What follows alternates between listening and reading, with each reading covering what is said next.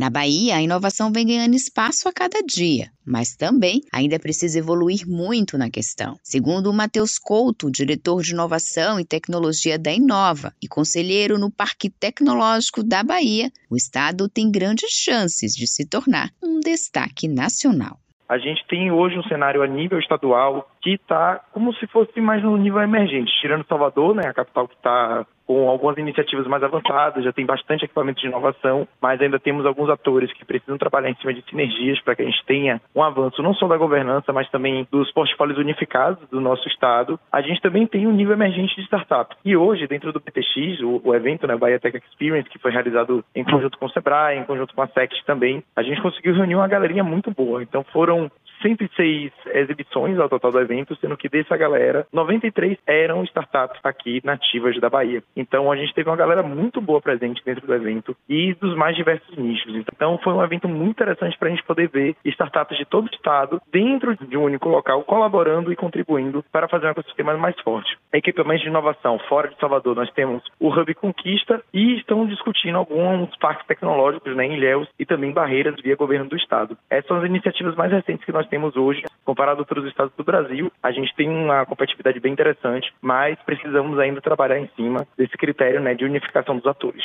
Para as empresas baianas, sejam iniciantes ou tradicionais, que desejam investir em inovação, Fabiana Carvalho, especialista em inovação da Clarideia, explica que o primeiro passo é entender o que é inovar.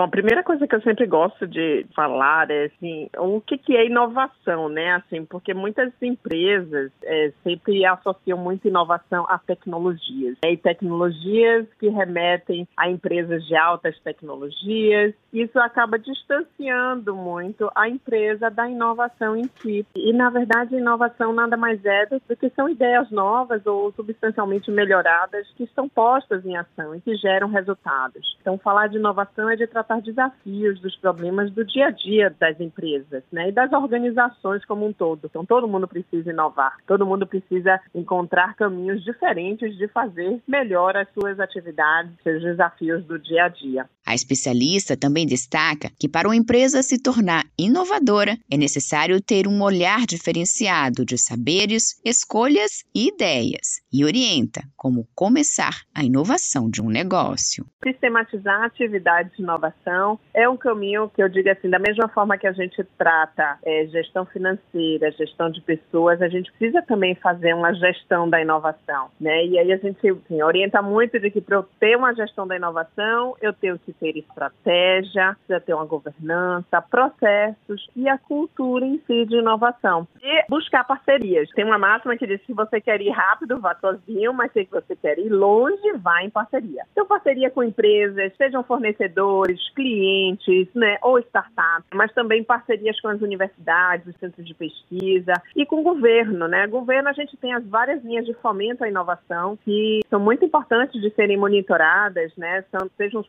programas ou os editais de, de fomento, como tem na nossa Fundação de Amparo à Pesquisa aqui da Bahia, o Banco do Nordeste, né? A FINEP, o CNPq, o próprio SEBRAE, todos eles têm iniciativas de apoiar a inovação dentro dessas empresas. Josi Braga, para Educador FM.